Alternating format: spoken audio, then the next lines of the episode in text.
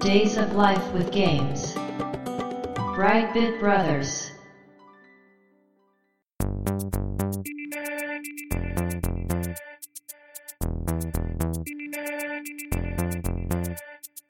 どうも、1P 川崎です。どうも、2P 長谷川です。この番組はかつてゲーム少年だった 1P 川崎と 2P 長谷川の二人がゲームにまつわる様々な話題で古きを訪ねて新しきを知る番組です。はい。ということで、ブライトビットブラザーズステージ128です。やっていきましょ今回のテーマは、ヒットラーの復活う。はい。ということなんですけども、今回は長谷川さんが調べてきてくれたんですけど、はい。これはファミコンですかね？そうですね。ファミコンの、ファミコンオリジナルですよね。えー、っとですね。移植とかじゃな難しいとこ。ああ、難しいん。や、これ。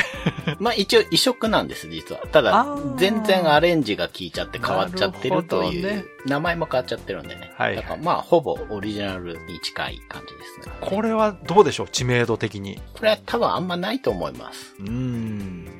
まあ、あの、タイトルとかテーマのインパクトがあったりとかして、うん。YouTube とかで、こうなんかレトロゲーム紹介するときには、紹介されれやすい系ではあると思うんですが、まあ、はい、はい。それでも現代ではね、いろいろ問題がある 確かに。要素があるから、はい。まあ、聞いたことない方もいらっしゃるかもしれないですけどね、なぜタイトルがね、はい。すでにあの、歴史上の人物の名前入ってますうから、ん。うんまあ、これがいろいろ物議を醸してたりもするんですが、まあ、今回はそのゲーム内容の話なんでね、はい。詳しい内容は本編で話していきたいと思います。よろしくお願いします。よろしくお願いします。Days of Life with Games. Brightbit Brothers. ヒットラーの復活なんですけれども、はい冒頭で話したようにですね、うん。アーケードで稼働していたほう。トップシークレットっていうゲームを移植したものなんですが、そうかそうか。うんはい。。ファミコン時代はね、うんよくあったと思うんですけど、うん。もう全然違うものになってしまうう要するにね、完全移植ができないから、はい。まあ、良くも悪くも内容が変わるのに合わせて、はい。まあ、タイトルも変えて、ちょっとね、はいアレンジするというやり方ですよね。基本的なシステムは引き継いでるんですけど、うんうんかなり遊びやすくなってるんじゃないかなという印象なんですね。ということは、これまたアーケードよりいいところもある。うん、と思います。うんはい。僕はトップシークレット遊んだことないし、見たことも実はなくて、はいはいちょっと比較ができないんですけど、うんうんうんまあ、ヒットラーの復活の方はですね、うんちょっと大人になってから知ったんですが、うんうん。以前も言ったと思うんですけど、先輩がね、これ面白いぞっつって、はいはい。言ってましたね、そういや。うんいくつか教えてもらったゲームのうちの一つで、うんうん。かなり面白かったので、今回ちょっとお話しするんですけど、はい1988年7月20日にファミコンのカセットとして、うんカプコンから発売されたアクションゲームです。うんうん。で、これカプコンのファミコンのカセット8作目みたいですね。結構初期なんや、じゃあ。そうなんですよ。これ驚いたんですよね。その、リアルタイムでは知らなかったので全然。はいで、まあストーリーなんですけど、まあタイトルからね、なんとなく想像ができるかなと思うんですけど、うん。1980年代後半に発見された、うんまあナチスの極秘文書が、うん。帝国軍総統ワイズマンっていう人の手に渡り、うん。その文章の奪還及びアルバトロス計画っていうものを阻止するためにうん派遣された男がいるんですけど、うん。それがスーパージョーと言うんですけど、この人はですね、戦場の狼の主役です。ええ同じ人なんや。はい。へえ。なんですが、うん。彼がうん。連絡を絶ってしまったと。いうことで、うんうん。ジョーの救出を命じられたのが今回の主人公。ああ、そういうこと。はい。ダブルフォースという名前の部隊のうん。ラッド・スペンサーという、まあ、兵士が帝国に潜入するというお話です。だから目的は、スーパージョーのまあ安否を確かめることと、まあ、アルバトロス計画の阻止、うん文書の奪還ということになるんですけれども。なるほどねね。だから、戦場の狼とうん、ちょっとつながりがあるゲームということで、へえ。これは当時一応知ってましたけど、あうんの、ちゃんとね、ストーリーわかるんですよ、このゲーム。うー。うんん。で、後半まで行くとスーパージョー出てくるんで、ああ、そうなんや。。はいい、ちゃんと出てきます。ので。あ、そうなんだなと思って当時遊んだんですけど、うんうんうんまあ、どんなゲームなのかというと、うん。まず、マップモードというものから始まります。これがですね、画面の左下に0マスみたいのがあってですね、はい。ここからラインで繋がった先に1とか2とかマスがあるんですよ。うん、うん。で、そこまでの移動はうん。ヘリで移動するんですけど、おーどこのマスに行って、行った先でうん、さらに移動するか、うん降下するかっていうのが選べるっていうところで、大きな全体マップを移動するんですね。あれですかね、スーパーマリオ3みたいな感じ？ああ、そうかもしれないです。あれはマップ画面ありましたよねう。ん。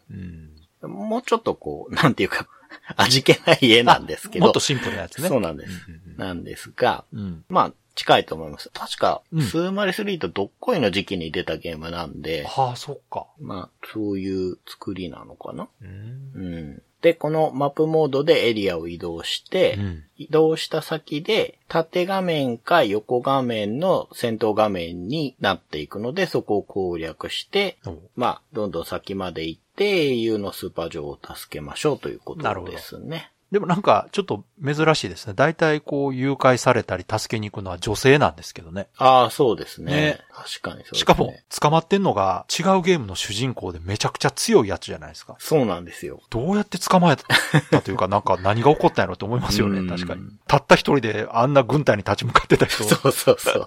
まあね、スーパー女王だしね。ですよね。確か、戦場の狼のうん。説明書だったかな攻略本かなんかに、うん。なんか劇画調の漫画があって、ああ。それで、スうんーパー女王がバイクに乗ってんのかななんかしてる時に、うん。僕は強いんだーいって言ってたのが。すごいな、昭和やな。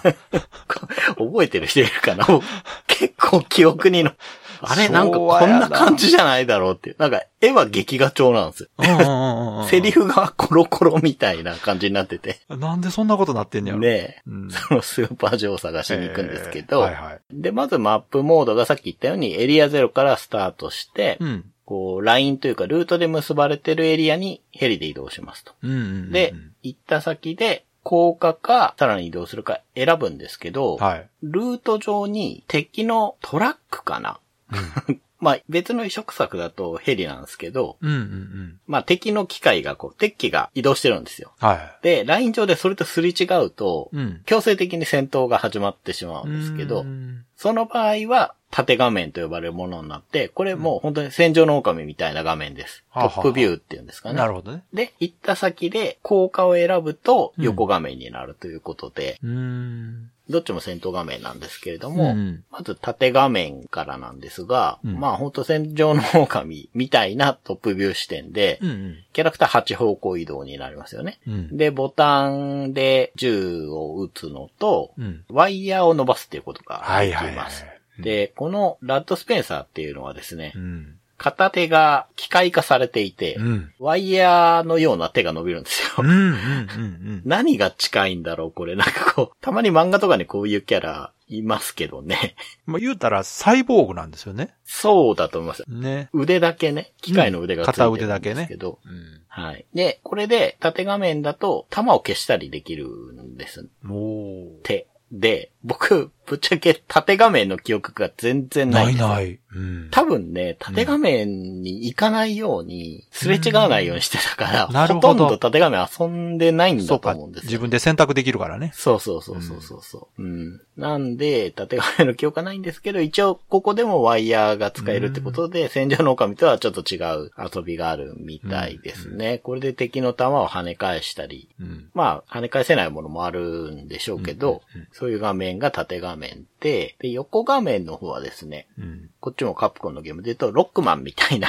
うん。本当によくある視点です。うん。で、サイドビュー視点って言えばいいのかな？うん。4方向移動でうん敵と戦ってっていう感じなんですけど、こっちが基本的にはメインの画面になります。多分、アーケードは横画面しかなかったんじゃないですかね。だと思いますうん。そうだと思います。うんはい。だから縦画面は後で足された可能性ありますね。ヒットラーの復活といえばこう、血の画面をイメージする人が大半だと思うんですけど、でこの横画面の中にですね、通信室っていうものがあって、うん。ここで情報収集だったり、あと横画面だと武器が入手できたりっていうことで、やっぱりこっちがメインの遊びだと思いますね。で、その通信室なんですけど、まあ、入ると、部屋の真ん中にどでかい機械があって、その前に行くと、通信画面っていうものに切り替わります。ほうほう。で、ここで、更新と盗聴ができるんですよ。おー。で、更新っていうのは仲間と連絡を取る。うん、うん。で、顔ウィンドウが右上だったかな出てきて、で、まあ、なんかメッセージが出るんですよね。うんうんここの面に何々がありますとか、まあ、エレベーターを使って降りてくださいみたいなこととか言われて、うん。で、盗聴すると敵同士が更新しているのを見ることができるんですよ。で、これでもまあ結局情報が入ってくる。だけなんですけど、うん違いはですね、これやったことによって敵に気づかれて攻撃されるなるほどね。ことがあるみたいですね。僕は基本的に全部聞くので、盗聴やらないことがないから、なるほどまあ、やんなかったら敵出ないのかっていうのはちょっと知らないんですけど、うん一応メッセージでも出るんですよ。ただの誰かに聞かれてますよみたいな、あの、部下の方が言って、兵士を送り込めみたいなメッセージが確か出るから、ただの演出じゃなくて、ちゃんとゲーム中に影響があるんですね。だと思いますね。ううんん。いいですね。なんかリアルでね。はい。うん。で、この画面はじゃあ何のためにあるのかっていうと、まあ、要はヒントなんですよね。ゲあームに対するヒント。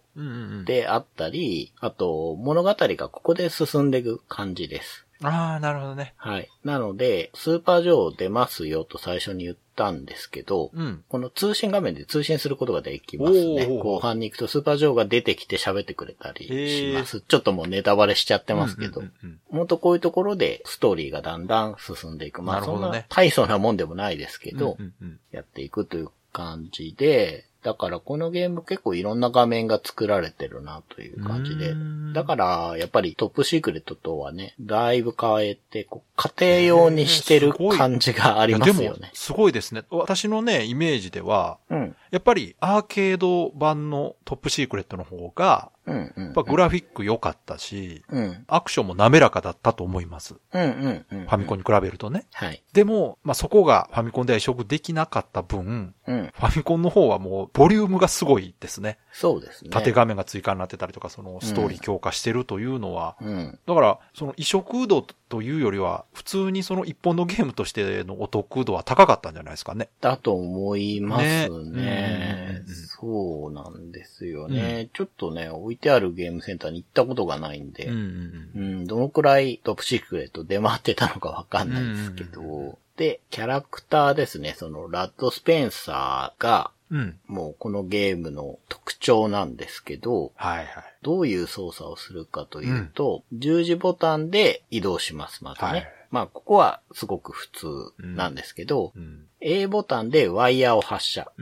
はすごく独特なところで、うんまあ B ボタンの方は普通に銃を撃つので、うん。もうとにかくワイヤーアクションっていうものそうです。このゲームは。これって、最近ではね、うん。結構あるんですよね。あ 3D ゲームでも、はいワイヤーアクションのゲームっていうのはたくさん出てて、あ。はい。私が 3D ゲームで一番印象深いのはロストプラネット。あこれあの、TPS のね、あ。はい。チームで分かれてこうシューティングで対戦するみたいなはい。オンラインモードもあって、まあ一人用ももちろんあるんですけど、で、その中でワイヤーを射出して壁にこう打ち付けて、はい。ワイヤーを巻いてこう移動するっていう、まああの、ちょっと立体機動装置みたいなね、動きができるっていうのをやってて、それが、だからロストプラネットが出た時に、うん。トップシークレットやっててる人がいました。あカプコンですからね、どちらも。そうですよね。うんだからすごいうん 3D のトップシークレットやっていう、確かに。かなりおっさんネタをね、言ってる人がいて。で、最近ではあの、モンスターハンターワールドなんかでもね、はいはい。ワイヤーアクションあるんですよ。あ、ワールドもあるんですか？ライズも、そうそうそう。そうですよね。そう。だからあの、ワールドではね、はいモンスターに打ち付けて、モンスターの頭に取り付くときにワイヤーで行ったりとか。へえ。そうそうそう。で、ライズはね、うん虫に引っ掛けてこう、空中で飛ぶっていうね。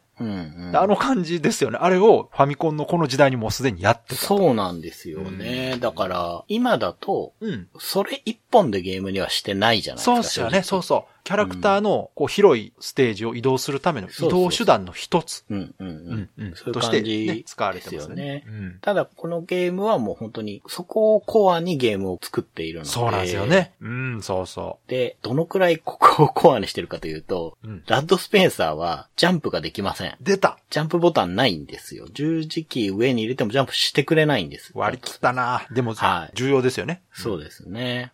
うん。で、まあ他のボタンはですね、セレクトボタンでサブ画面を呼び出す。で、スタートボタンは特殊武器を使用っていうことに。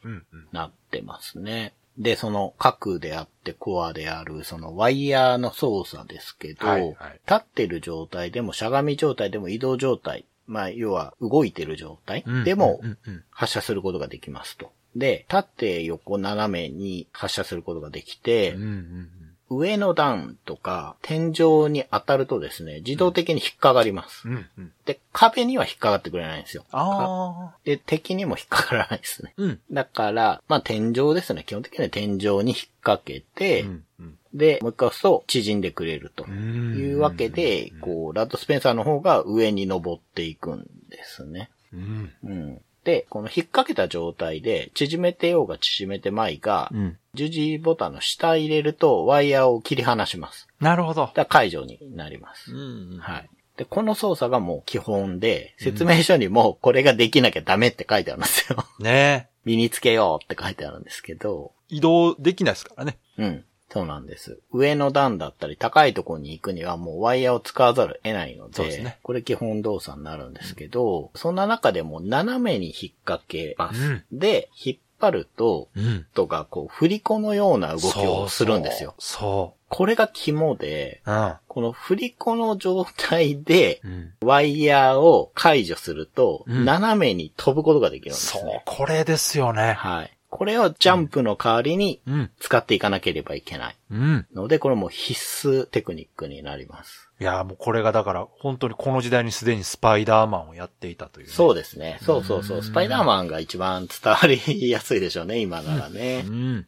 うん。で、斜めに飛んでいる状態でさらにうん。ワイヤーを投げることが可能なんですよ。ねえ、そう。かっこいいのよね、これが。うん。うん。なので、これを使って、うんこう、地上に降りずにどんどんどんどん先に進むっていうことが、うん。まあ、マップのデザインにはよりますけど、可能になっているというこ。とですね。だからこの移動を見たことある人は本当にね、うん。めっちゃかっこいいって思いますよ、見たう瞬間に。ん。そうなんですよ。初めて見た時にこの見た目のかっこよさはなかったですからね。うん。うあん。そうなんですよね。ねで、空中で向き変えてからうん、ワイヤー投げる。まあ、説明書には反転投げっていうほ書き方をされてるんですけど、ここともできるので、うん。結構こう、慣れてくるとですね、うん。自在に操れるようにそうなるんですよ。なんですよね。あの自由度高いんですよね。うん。うん。であと、ちょっとした小技としては、うん敵が落としたアイテムとかはワイヤーで回収することができます。へえ、あ、そうなんや。はい。だからわざわざ歩って取りに行かなくても、いや、そりゃそうですよね。うん。ひょいっと掴むことができるんですね。なるほどはい。で、まあ、ラッドスペンサーの体力ですけど、うん画面の左上にゲージがありまして、これが攻撃食らうと減ってって。なるほど。体力性なんですね。そうです。なくなると、うんまあ、一気失うという感じなんああ、ですけど。残機性なんですね。はい、残機ありますね。体力性プラス残機性ということはそうです。結構優しいですね。うん、そうですね。まあゲーム内容難しいからな。うん、うん、うん。で、さっきワイヤーでアイテム取れますよって言ったんですけど、うんうん。敵倒すと、なんか弾丸を落とすんですよ。ほうほで、じゃあどうしてそうなのかわかんないんだけど、この弾丸集めていくとうん、体力ゲージが増えていきう。ます。なんでや これもよくわかんないですよね。これね、わかんないから、うん。説明書で確認するまでよくわかってなかったです、僕ね。ほうほうほ だってこう、ビジュアル的に全然紐づかないんだう。もん。そうですよね。体力回復っぽくないですよね。そうそう、肉とか、せめてこう、カプセルみたいにしてくれればいいんだけど、そうですねもうどう見ても弾丸なので。あとまあ、残機が増える、ラッドスペンサーのちっちゃい人形みたいなとかね、ああ、わかりやすいです。アイテムもあるので、まあ基本的には敵倒して、うん。弾丸集めて、ゲージ増やしていかなきゃいけないんじゃないかな、と思いますけど。うん。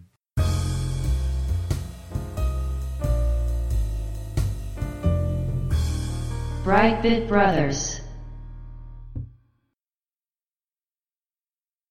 他にもアイテムいっぱいあってですね、うんこれはボスを倒したり、まあいろいろな入手方法があるんですけど、うんうん。大きく分けると武器防具かな？うんうん。で、ロケット砲だったり、ワイド砲だったり、あとスリーウェイだったりっていう武器ですね。うんうんがあって、あと防具は防弾チョッキとかヘルメットとか、うん。うん。勲章とかもあったかな。あ結構多いですね、相手ね。はい。うん。で、あと、特殊武器として、うんまあ、照明弾とか、うん。ブーツが確かあって、ブーツ。うん、これあると敵踏めるんじゃなかったかな。踏める。うん、なんかあるんですよ、ブーツ。マリオみたいなことができる。かななんか、あんまり効果を感じなかったですけど。よくわかってなかったですけど。あとまあ連射装置みたいのが、連射装置。あ、射撃武器のね。はいはいはい。で特殊武器がうん。あるということで、うんたまにパラシュートで落ちてきたりするんで、これは多分味方が落としてくれてるんだと思って遊んでたんですけど、なるほどっていうのがありますね。うんで、まあボスがいるというか、うん。部屋の中に一番奥にでっかい機械があるんですよ。うん。で、それを破壊すると、その面クリアみたいなことが多くて、このゲームは。うんただ、その部屋の中に敵がわらわら出てくるんですけど、うんその中に盾持ったやつとか、うん。なんかパワードスーツ着たやつとか、うん。なんかだんだん強い雑魚みたいなのも出てくるんですよね。うん名前がついていかにもボスですみたいなのっていたかなまああんま印象にないんですけどどっちかというとそのでっかい機械をとにかく壊すあなると、ほど。ほそのほほエリアが攻略できるみたいな感じですね。うん。であの、さすがに最後のね、某総督は、うん。確かでっかいね、空中戦艦みたいなやつって言えばいいのか、ヘリじゃないと思うんだけど、なんか浮いてる機械みたいので襲ってきて、最後倒すっていう。感じでしたけどね。で、まあ、ちょっとネタバレですけど、最後の最後に、うん。バズーカ砲かなんかをうん。飛び降りながら、うん。コックピットに打ち込んでくれみたいなこと言われるんですよ。ほうほうほうほ味方の兵士がう。うん。やられてて、まずヒトラーとうん。戦いますと。うん。でさっき言ったようなでっかい機械に乗ってるんで、まあ倒しますと。その機械壊すと逃げちゃうのかな。うん。で、逃げようとしてるから、追って倒してくれって、途中にいる兵士に確か言われるん。はいはいはそれで、崖みたいなとこからポイって飛び降りて、い。うん。落ちて途中で弾撃っ鉄器に当てなきゃいけない。っ。ていうのが最後に演出で出てくるんですけど、映画っぽい感じなんですそうかね。僕ね、あの、ガンダムの劇場版の最後のシャアを思い出したんですけど、わかる人いるかな？わかるわかる。はいはい。そうそう、あんな感じで、こう、打ち込むと、うん。通信室と同じような顔ウィンドウが出てきて、うんうんヒットラーがいてですね、うん。4パターンぐらいのアニメーション使って、うん。うん。顔面が吹っ飛ぶアニメーション出すんですよ。これがちょっとグロいんですけど、結構大人向けだったんですね、じゃあね。そうだと思います。まあテーマがテーマやもんなそうそうそうそう、そうそうなんですよ。でう、んスイートホームでもうん。人がこう、とろけて頭蓋骨になっちゃうのをアニメーションでやってましたけど、うんうんうん。あれに通ずる。丁寧にグロいドット絵を やってて、うわーっていう感じなんですけど、ただこれ僕、大人になってから動画で見たんですよね。うんうん。当時はですね、めちゃくちゃ頑張ったんですけど、うん最終面のある地点がどうしても抜けらんなくて、ああ、そヒトラーまで行けなかったです。う。うん。ううんん。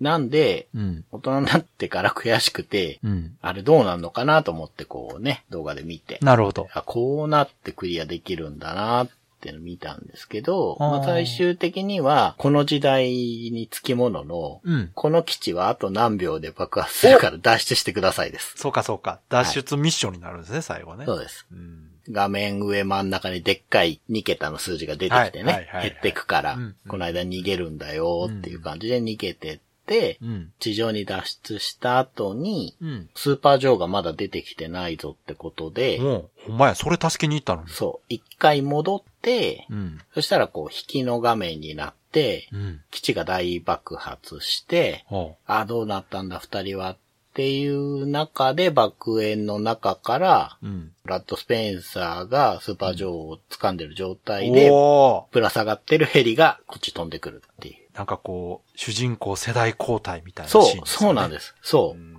いや、もう本当にそうでうん、多分このゲームそれ描きたいんだと思うんですよ。なるほどね。戦場の狼から、そう。ラッドスペンサーになるほどね。世代交代したっていうのを、モノローグでうん、スーパージョーがそれっぽいこと言うんです、確かあら、そうなんや。そう。移り変わりを感じるみたいなことを確か言うんですよ。だからこれ渋くてかっこいいんですよね。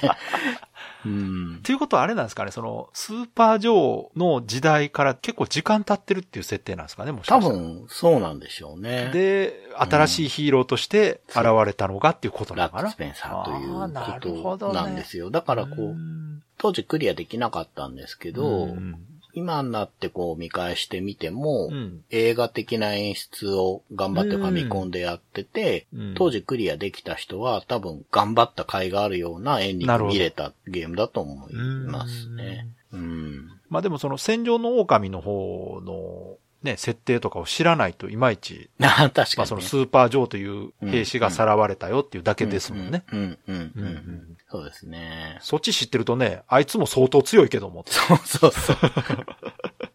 うん。まあでもそのやっぱ片腕機械でそのワイヤーでっていうところのイメージがやっぱりすごく強いですよね。うんこのゲームは。そうなんうん。そうなんですね。だから、もう本当評価点としてはもう、うんワイヤーアクションにつきますね。そうですね。うん。やっぱりこう、昔のゲームならではというかね、うん一つのメインシステムがあって、うん。それをいかに遊ばせるかというね、はい。作りになってると。うんしかもその、これ当時としてもかなりプログラム技術が高いことやってるんですよ。そうなんですよ。これってうん。だから、最初に、うん。ファミコンカセット8作目ですって言ったんですよ。うん。すごくないですか？いや ?8 作目でこれ作ってて。すごい。ロックマンの次ぐらいのうんソフトかな？うん。いや、すごいなって、こう、改めて思うし、うん。その、まあ、正直ワイヤーアクションは、うん。とっつきは悪いんですよ。そうですね。そやっぱ難しいし、そのジャンプできないことってもう最初はすごいストレスなんう。ですよね。そうですよね。う。うんん。で、慣れるまでほんと不自由なんですけど、うん。もう慣れちゃうと、うんもう他のゲームじゃ味わえない、こう、万能感みたいなのを感じられるんですようね。ん。うん。もう自分の動きがもうかっこよく思える。そうそうそうそ 自惚れできるんですよ、う。うそこですよね。う。うんん。そう、だからこう、頑張る甲斐がある動きをね、してくれるのは、本当にこう、カプコンのドットがうまいのと、うんさっき言ったようにプログラム技術が高いからだと思うんですよね。うんこれってあの、後にね、海原川瀬っていうね、はい。ゲームに引き継がれてますよね、ゲームシステムとしてはね。そううんで、ワイヤーアクションの原点って何なんだろうって思うと、ちょっとね、調べてもパッと出てこなかったんですけど。え、それこそで、もトップシークレットが原点じゃないですか、やっぱ。なんかそうかなと思うんですよね。そんなにやっぱりなくて、思い返してもいやなかったと思いますよ、海原川瀬と、うん。あとあの、何でしたっけ？トップハンターでしたっけ？あれ手が伸びるのか。そう、あれは手が伸びるだけ。うん。うん。ダワイアクションとは言いづらいけど、なんかあんまりいや、ないです、ないです。ないなと思う。特に 2D ではうん。なかったと思いますよ。そうですよね。やっぱ、うん海原川瀬が有名。うん。まあ、有名って言っても、こう、マイナーの中で有名って感じなのかもしれないですけど。あれは、ただそのトップシークレットとはちょっと違うんですよね。そうですね。もうちょっとこう、パズル的に使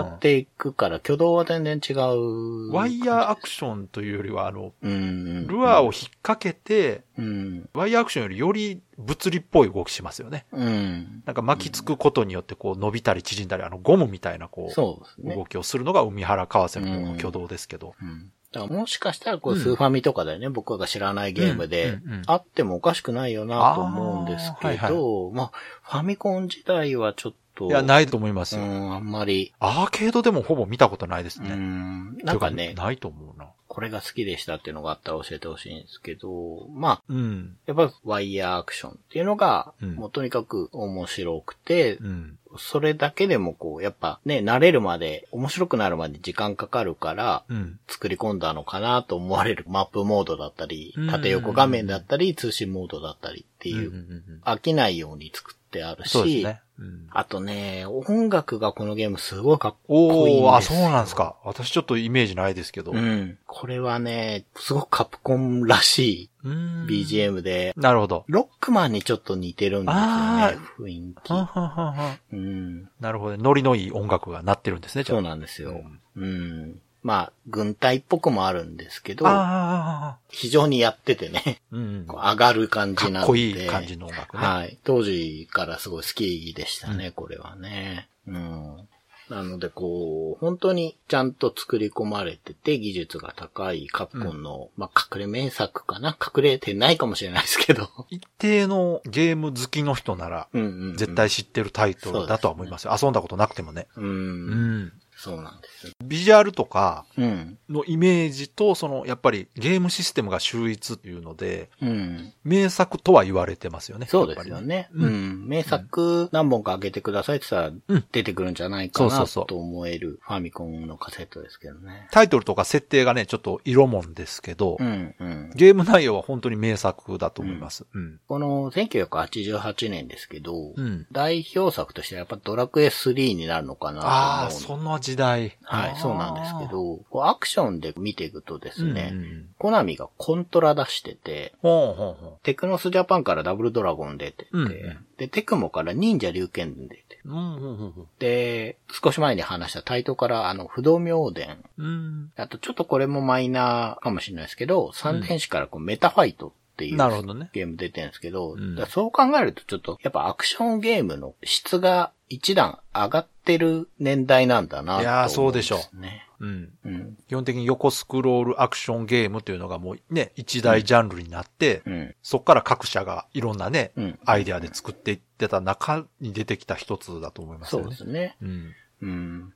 だからね、メタファイトなんて、あれも、こう、ヒットラーの復活に負けないぐらい特徴的だし、竜剣伝もすごく操作性良くて、あと壁に張り付いたりとかね、ああいうことができるっていう感じで、まあ、そういう時代の中に出てくるアクションとしては、まあ、そうなんだなとは思いますけど、そうですね。うん。まあ、そういう面白いゲームの中でも片手で並べられるカプコンの名作だった。いや、名作ですね。うん。まあ、諸事情によりね、アーカイブとかには出てこないですけど、そうなんですよ。だからね。まあ、だからトップシークレットの方ね、はい。出してくれれば。そうなんですね。まあ、ただ厳密に言うとその縦画面モードとかなくなってるし、ねストーリーも違うからね。はい。元のヒットラーの復活が遊びたいという人は、現存するロムを手に入れるしかないかなと。そうなんですよね。だから僕もちょっと買っとこうかなと。うん。で、久々に調べたらですね、うんやりたいなと思って。一応ですね、うんゲームボーイで出てる。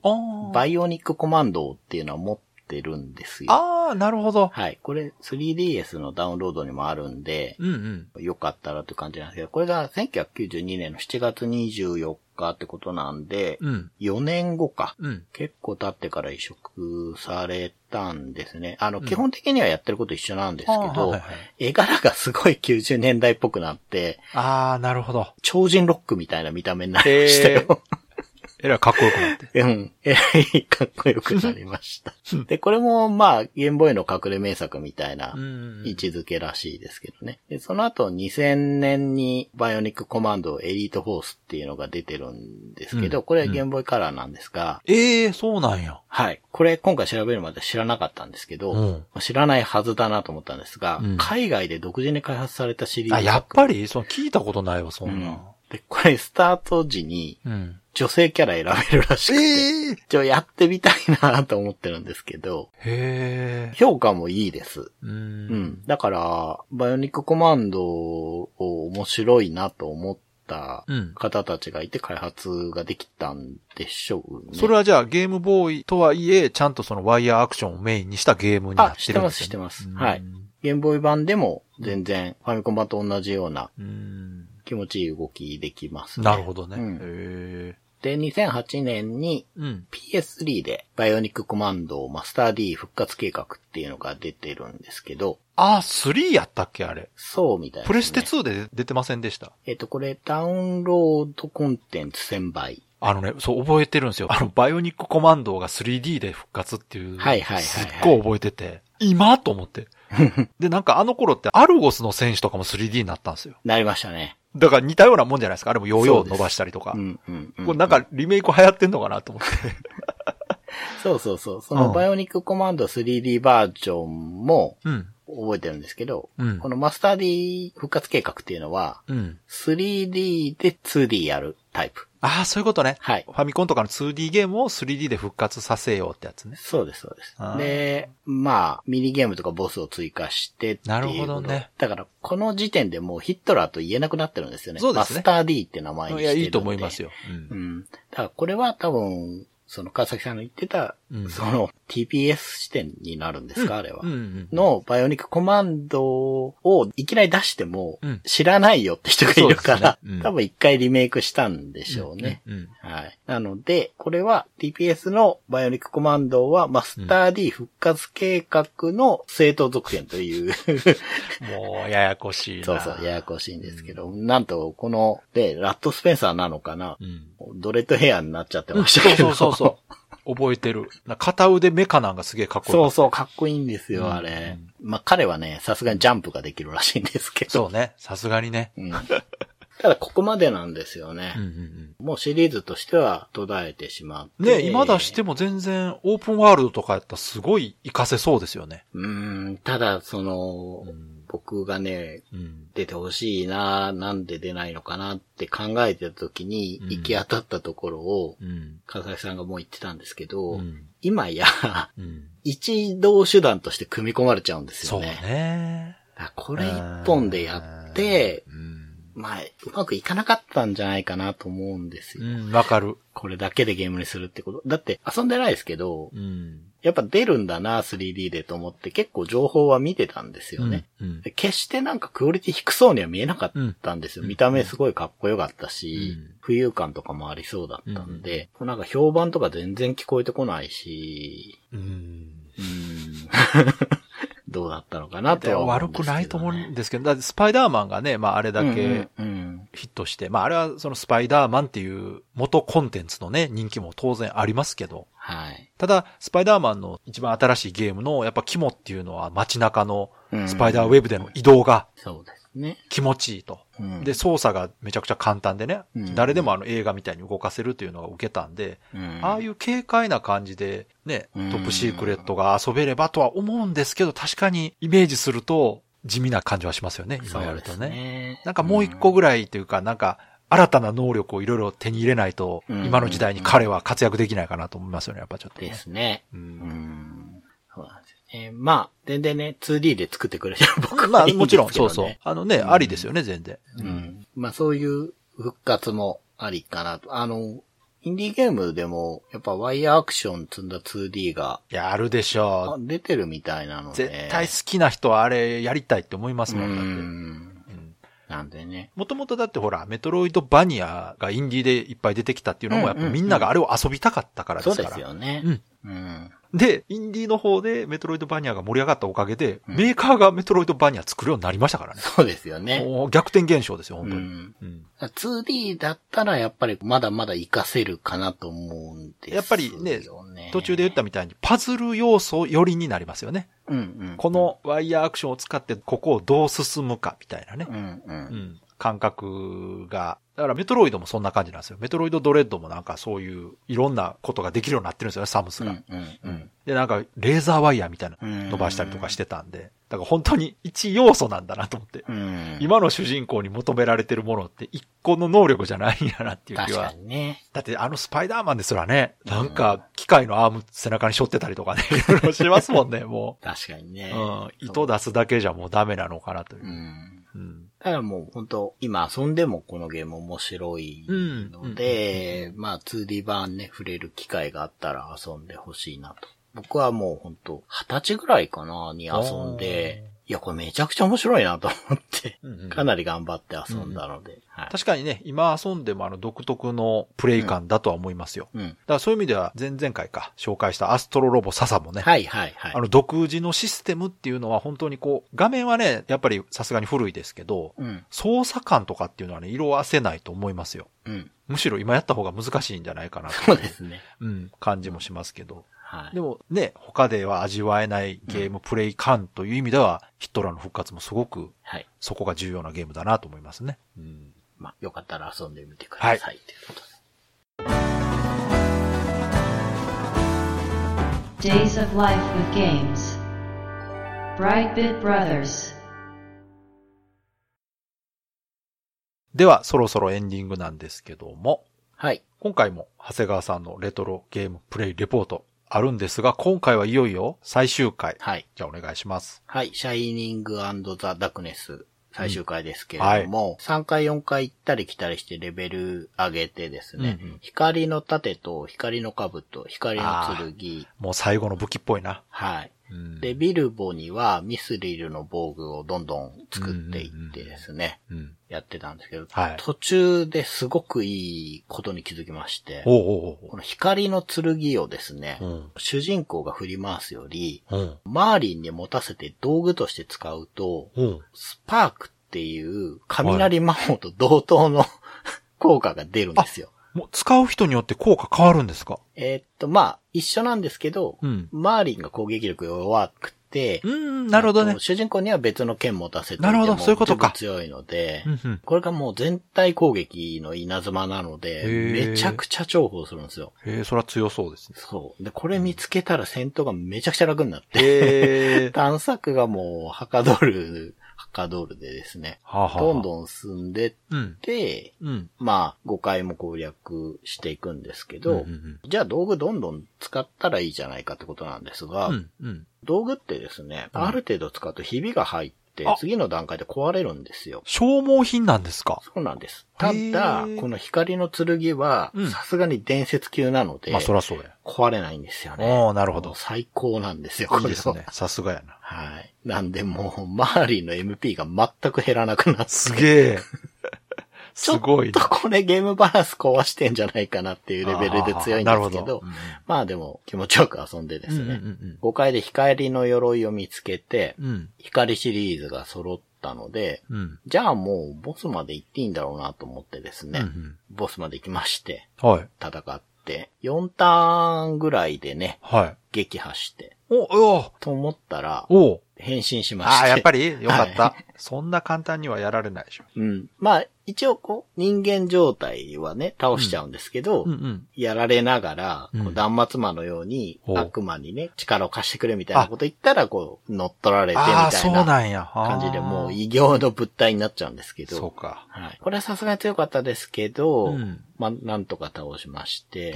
だから、主人公がレベル53で、うん。まあ、他の二人も、と落ちるぐらい？うん。ビルボがね、僧侶がちょっと何回も殺しちゃったので、あ一人レベルがちょっと低かったですけあ、ど、なるほどね。はい。まあでもそれくらいで攻略できるんだなという感じうん。でしたね。で、街に戻ってですね、一通りこう、お店とか行ってみんなに褒めてもらって、で、王様に報告すると、うん。主人公が騎士の称号をね、ブロスがいただいて、うん。お父さんが円卓の騎士だったんですよ。うん。で、まあ、空席になっているから、お前が継ぎなさいということで。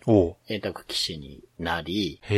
で、まあ、この国の中の南の方の領地をそこにあるお城とともに与えられるうん。っていうことになりまして、で、ビルボはそこの、まあ、司祭になるということにへなっえ。て、で、マーリンが宮廷魔術師になるのかなと思いきや、うん。ラスボスになっちゃった人を育てた大魔術師がうん。いるんですけど、うんうんその、ゼノーっていう大魔導士さんに、マーリンが見初められて、うちで修行していきなさいと。で、王様に確か言うんですよね。うん。私の弟子にして、十分な修行が済んだら、宮廷魔術師になればいいみたいに言われて、うんまあちょっと離れ離れにはなりつつっていう感じでへ、はい。まあそういう顛末で終わりで、最終的にはオープニングのこう語り部のおじいさんがいるじゃないですか。うん。うん。うん。あの人がうん。そういう話があったんだよっていうことを話してスタッフロールに繋がっていくという感じへえ。のエンディングでしたね。すごい、みんな出世したんですね。そうですねうー。ん。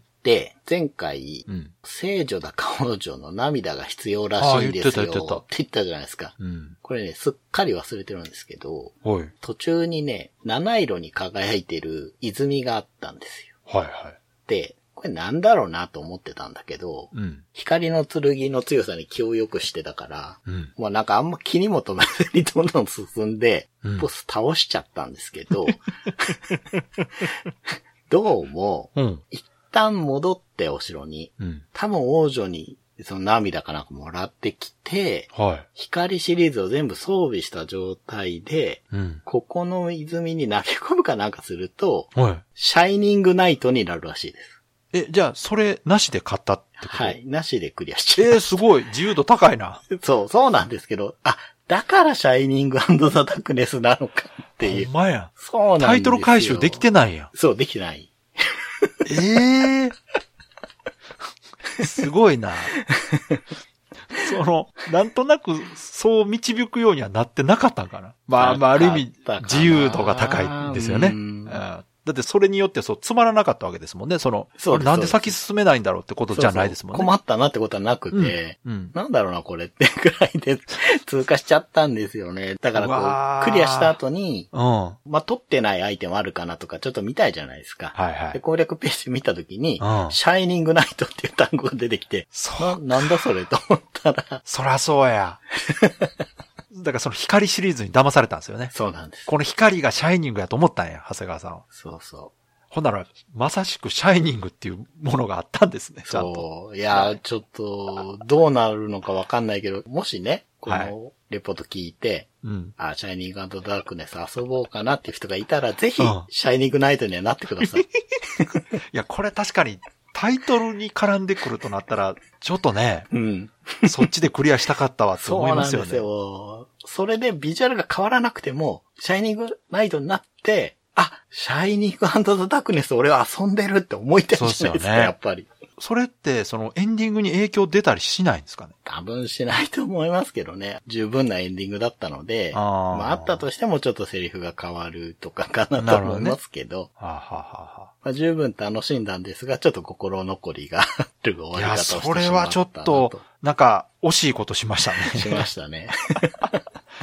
まあまあ、でもとりあえず、あの、クリアしはい。てよかったな、ということで。はどうですか？一通り遊んでみて。いや、うん面白いんですけど、うん。やっぱりこう、久しぶりに 3D ダンジョンの RPG を遊んで、うん。この手のタイプが、まあ、あまりなくなってしまったっていうのもわかるなと思いましたね。うんね。途中途中で言ったんですけど、うん。やっぱりどうしても見た目が変わり映えしないから、ずーっとその、まあ、屋内ですもんね。はい、冒険してる感じがどうしても薄くて、そうですねストーリーも薄いんですよね。でもそう考えると、うん。DS で世界中の迷宮結構好きで遊んでたんですけど、うんあれは本当に迷宮って言いながらも、うん背景をすごく丁寧に変えていったりとか、そうですね。森の中だったりしますからね。そうなんですよ、閉鎖空間じゃないから。うん。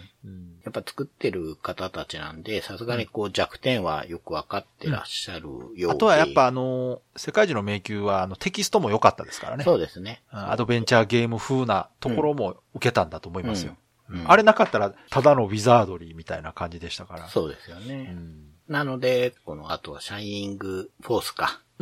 とかよりも、こう、ダークネスの話があんま出ないっていうのは、うん。多分こう、面白いつまんないではなくて、うん。ちょっとみんなの記憶にあんまり残ってないんだろうなああ、ってなるほどいうね。うん感じです。ただ、うんあの、当時のゲームとしては、良作というか、しっかり作られたゲームそうですよねすごく丁寧に作られてますよね。そうそうそう。丁寧うん、丁寧って感じしました。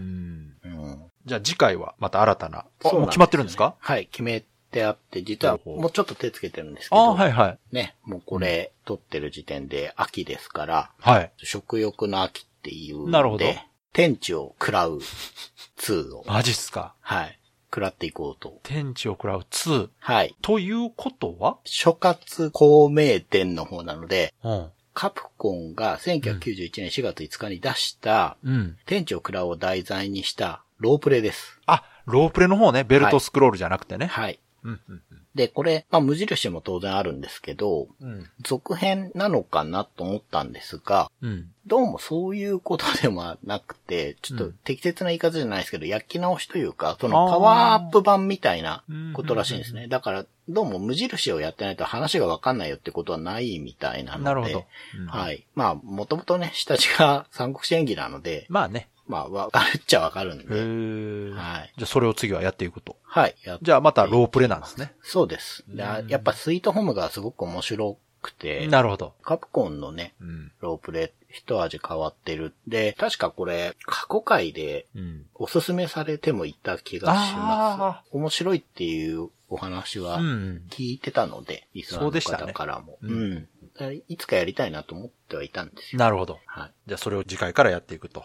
はい。わかりました。では、いつもの告知お願いします。はい。ブライトビットブラザーズでは番組に対するご意見、ご感想、あなたのゲームの思い出やゲームにまつわるエピソードなどお便りお待ちしています。ホームページ右側のメールフォームや番組のツイッターアカウントへの DM などでお送りください。ツイートの場合は、ハッシュタグ BB ブロス。BB がアルファベットでブロスがカタカナをつけていただけると見つけやすくて助かります。よかったら番組ツイッターアカウントフォローしてください。よろしくお願いします。よろしくお願いします。ということで、今回はヒットラーの復活でした。はい。そして、次回129回は、ここ最近ずっと告知していました。はい。続編を作ってほしいゲームうん。ということで、はい。募集してたんですが、はい。現時点でですね、非常にたくさんのそうですね。コメントとお便りをいただいてまして、これ、今までね、特定のお便りテーマ会の時って、うん。いただいたものすべて紹介できてたんですが、はいはいはい。次回はですね、もしかしたら初めて紹介できない、もしくは分割になる可能性があります。ありますね。やっぱね、うんまあそれはね、テーマ自体がテーマですから、うんうんうん。そりゃたくさんね、うん。コメント来るかなと思ってたんですそうですが、多分いろんな人が答えやすいテーマだったと思うんですよね。はい。うんそれとこう、一人複数テーマでしたね、これは。今までってその自分が例えばねゲームの貸し借りとかだと貸し借りの思い出がない人とか覚えてない人はねうん。コメントできないんですがはい。続編遊びたいゲームって言われたらねまあ何かしら何ね。かしらあるそう、はい最低1本は何かあるということで、今回たくさんいただきましたんではい。できる限りね全部紹介したいなと思ってます、はい。まあ、ただ今これ聞いた後で送っていただいてもまだ次回配信までには時間ありますのではい。まだ間に合うんですけどもはい。いかんせん本当に現時点でもうたくさんね。まあ、一本には収まらないのも確実なので、どうしようかな分割もしくはちょっと抜粋とかさせていただく可能性ありますね。でもね、今回はね、分割してもね、コメントしてくれてる人数自体が多いから、そうですね。すごいんですよ。で、しかも分割する次が129でしょ。うん。で、その次の130がお便り紹介会なんですよ。うんうん。だから、お便り紹介会挟んで、131で、また続編を作ってほしいゲーム、その2みたいなね、感じになるかもしれないんですが、はいまあ、これはでもね、内容的にもいろいろとこう紹介したいものがありますので、はい。できればね、いただいたものすべて紹介したいなと思っております。はい。ですので、皆様のね、続編作ってほしいゲームなどありましたら、お便り、コメント、ブログのメールフォームの方に送っていただけたらね、はい。紹介させていただきますので、まだまだ募集中です。あの、よろしくお願いします。はい、よろしくお願いします。では、今回も最後まで聞いていただいてありがとうございました。ありがとうございました。